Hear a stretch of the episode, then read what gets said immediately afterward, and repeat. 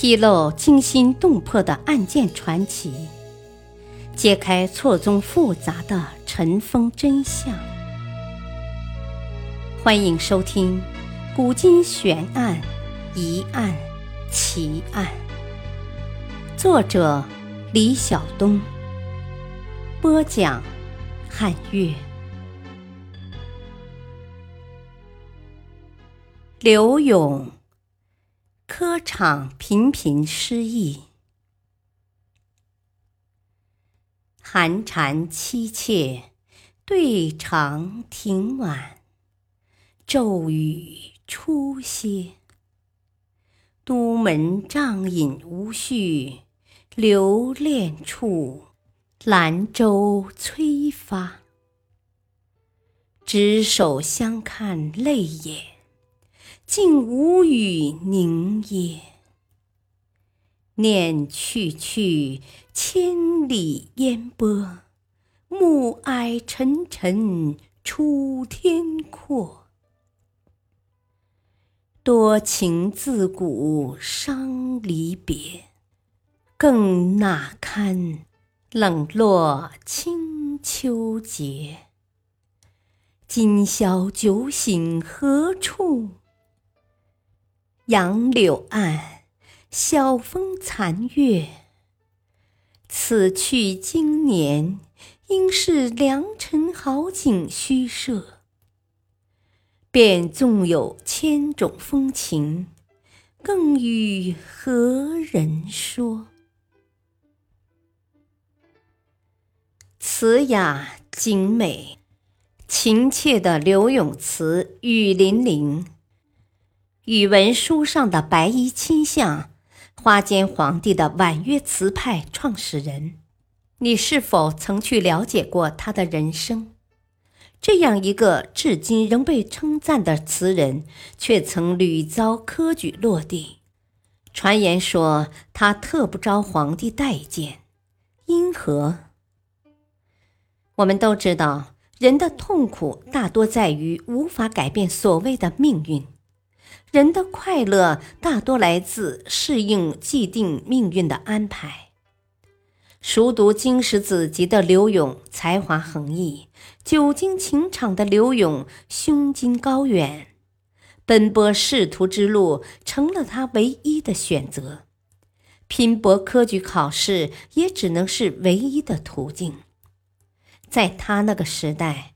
做官无疑是一条出人头地、光宗耀祖的道路，刘勇也不可能是一个例外，因为他毕竟没有那么高的思想觉悟，只知道做官可以实现他的抱负，施展他的才华。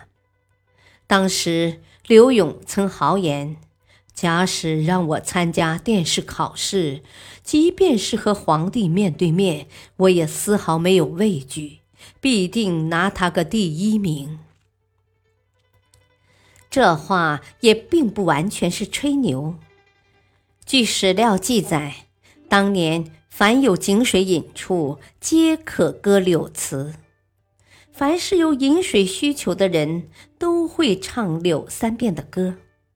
言外之意，没有人不知道柳三变，他是名副其实的文艺超男。刘勇本人才华独步词坛，又不愿结交达官贵人，在上流社会没多少人缘，而且他还有个致命的弱点，那就是风流成性。在当时世人皆知柳三变品行不端，天性放荡，风流韵事层出不穷，以至于他名声不好。而宋代对生活作风问题尤为重视，这便让刘永考场屡屡失意，对他的名声也产生了重大的负面影响。但刘永却对自己的声名狼藉浑然不知，便怀着必胜的信心到汴京参加考试，本以为自己能成为天子门生，结果顺理成章，名落孙山。出战败绩，第二次考试大概因为发挥不好，又落榜了。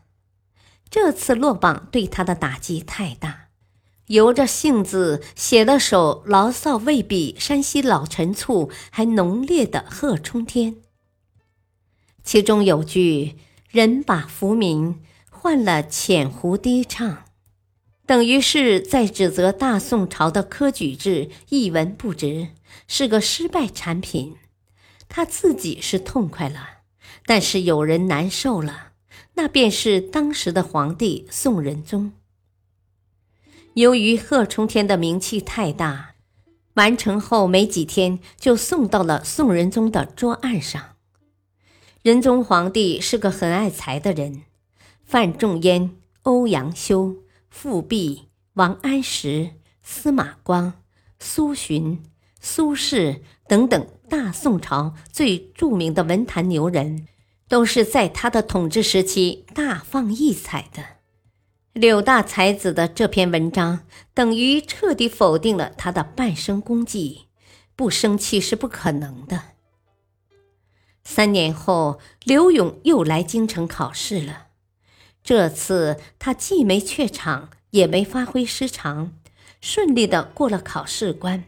只等皇帝朱笔圈点放榜，谁知当仁宗皇帝在名册簿上看到“刘勇”二字时，龙颜大怒，恶狠狠地抹去了刘勇的名字，在旁批道：“且去浅湖低唱，何要浮名？”此后，刘勇写完词都会在后面注上“奉旨填词”。这样公然跟皇帝对着干，作品是流传的更多了，但离他的进士梦却是越来越遥远了。刘永的文采那是没得说，论词的造诣，别看作品今天只留下两百多首，但是所用词调竟有一百五十个之多，并大部分为前所未见的。以旧腔改造或自制的新调，有十之七八为长调慢词，这对宋词的解放与进步做出了巨大贡献。而且他的用词通俗化、口语化，如同唐朝白居易的诗一样，流传很广。刘永扎根坊间的创作生活，一直持续了十七年。直到他四十七岁那年，才算通过考试，得了一个小官儿。刘永一生穷苦不堪，断然不能如其他达官巨富般挥金如土，买众美人一笑。